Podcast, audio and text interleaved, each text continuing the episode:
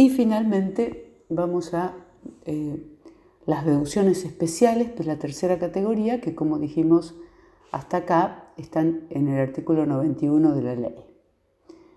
Dentro de estas deducciones especiales para la tercera categoría encontramos los gastos inherentes al giro del negocio.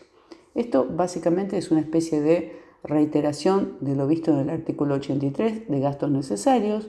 Como dijimos en ese momento, es deducible todo gasto que podamos vincularlo con la producción de la renta del negocio, aunque a la postre no hubieran producido renta ese gasto. Y mm, se acuerdan que había eh, innumerable jurisprudencia al respecto, todo lo que hablamos de los gastos necesarios. Segunda deducción que tenemos son los castigos y previsiones para malos créditos.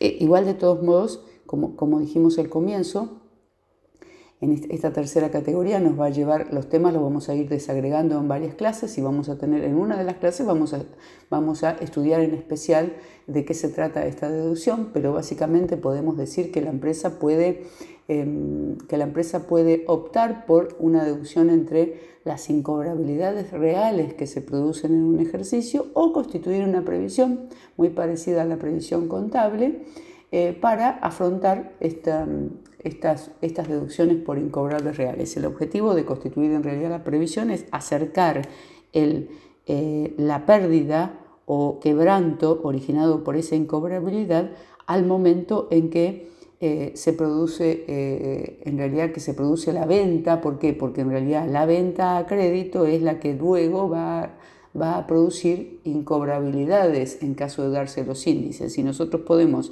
acercar esa deducción con el momento de la venta, esa deducción por el incobrable, es como que estamos obteniendo un resultado más fiel de ese ejercicio.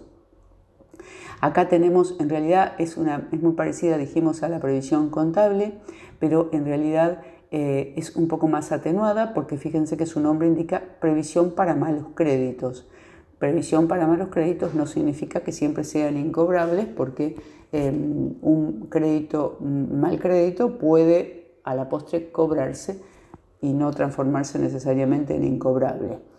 Ya vamos a analizar cuando veamos la clase específica de esto que hay una especie de contraposición entre la ley y el decreto reglamentario debido a que la ley hace mención a que esta deducción se va a realizar en función de los usos y costumbres, pero luego el decreto reglamentario hace una enumeración taxativa de los índices de cobrabilidad que se deben contemplar, con lo cual pareciera que el decreto reglamentario avanza sobre lo dispuesto en la ley.